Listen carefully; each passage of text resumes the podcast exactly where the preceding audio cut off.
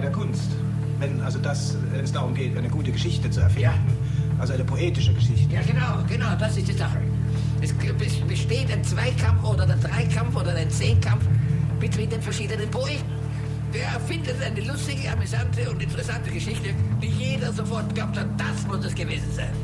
Aber Herr von Förster, die Wissenschaft, auch gerade Ihre eigenen Forschungen, das sind doch nicht nur Erfindungen oder schöne Geschichten.